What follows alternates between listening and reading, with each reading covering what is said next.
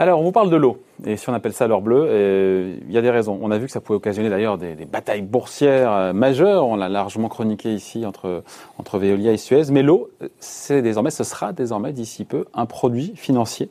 Et comme souvent, quand il y a de la créativité, souvent il faut, faut aller aux États-Unis. Bonjour Laurent. Bonjour David. Thank you for being uh, with us, uh, Laurent Grassin.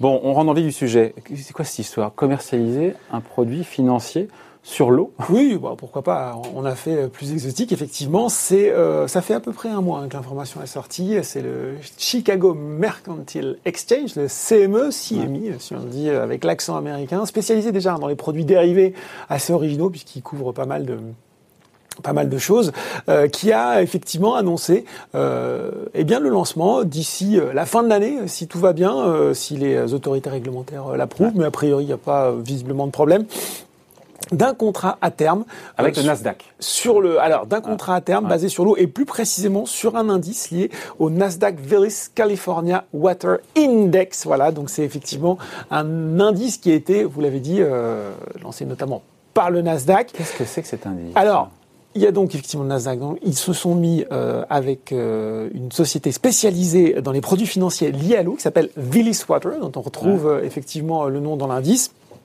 Il y a une autre société, Westwater Research, qui va s'occuper effectivement, euh, spécialiste du marché de l'eau, donc d'avoir effectivement un indice fiable. C'est un indice qui va mesurer, tenez-vous bien, finalement euh, le prix de l'eau euh, en Californie euh, et de façon assez assez simple. En fait, il est calculé sur euh, les, les, ventes et les locations entre guillemets d'eau sur une semaine précédente en surface et dans quatre réserves souterraines de l'État de Californie. Ce sont des marchés qui ont représenté à peu près 2,6 milliards de dollars de transactions entre 2012 et 2019. L'indice, il est exprimé, alors attention, en, acre par pied. Donc c'est-à-dire que c'est le volume d'eau qu'il faut pour couvrir, attendez que je me souvienne bien, un acre de terrain sur un pied de profondeur. Ça représente à peu près 1,2 million de litres. Ce qui va plus vous intéresser peut-être, David, c'est la variation de cet indice. Ouais.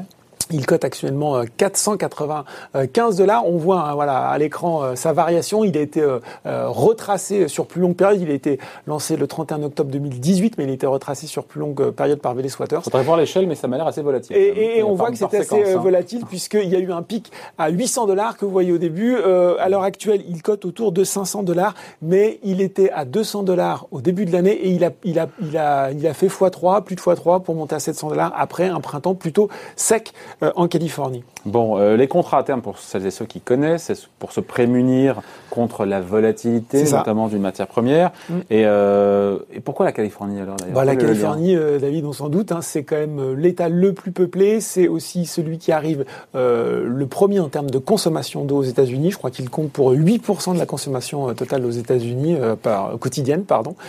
et effectivement, c'est un État qui depuis longtemps, depuis 2014, commence à être marqué par les sécheresses.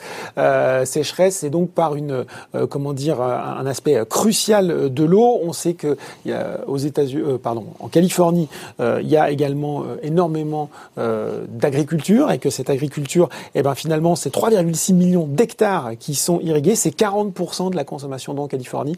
Donc effectivement, c'était là peut-être l'endroit le plus propice pour lancer ce type d'instrument. Ouais, sachant que ces instruments, certains diront ouais, c'est pour spéculer, etc. Comme toujours pareil avec les contrats à terme, c'est à la fois de la spéculation et, euh, et, et de la couverture. Qu'est-ce qu'on va rechercher concrètement? D'abord, d'abord après il peut y avoir des comportements. Oui, hein. oui. Euh... Oui, non, mais ben, vous l'avez bien résumé. Effectivement, euh, c'est effectivement de donner de la visibilité euh, sur le prix de l'eau. C'est ce qu'ils disent d'ailleurs. Hein. Effectivement, c'est de euh, de se couvrir contre la volatilité des prix, notamment pour les agriculteurs. Euh, pour l'agriculteur, je comprends. Effectivement. Et, oui, oui, ça, ça exactement. ça sert aussi d'indicateur sur la disponibilité de l'eau. Donc, c'est effectivement amener un peu plus de transparence. C'est d'ailleurs que je vous retrouve sa citation Tim McCourt, qui est le responsable des indices actions et des produits d'investissement alternatifs au sein du CMO, qui explique que finalement, voilà, ça permettra euh, aux utilisateurs agricoles, aux commerciaux, euh, aux utilisateurs, aux, aux collectivités euh, locales, hein, finalement, d'avoir une plus grande transparence, une découverte des prix, un transfert des risques. Ça peut aider, et c'est toujours le grand argument, à aligner plus efficacement l'offre et la demande de cette ressource vitale, développer les outils de gestion de risque à l'environnement est de plus en plus important pour le groupe CME. Donc c'est ça effectivement le, le but annoncé. Ouais. Au départ. qui, dit contrat, qui, dit contrat, à terme dit, on le fait sur le pétrole, livraison physique du produit. Oui, alors a priori non. D'après ce que j'ai lu, ça, ça, se réglera en cash. C'est ça, d'accord. Bon, et on a une époque, on le sait, on parle beaucoup d'ISR, d'investissement voilà, mm. durable, mm. responsable. Mm. c'est vraiment une bonne chose que de lancer un contrat à terme. Si c'est pour se couvrir, oui.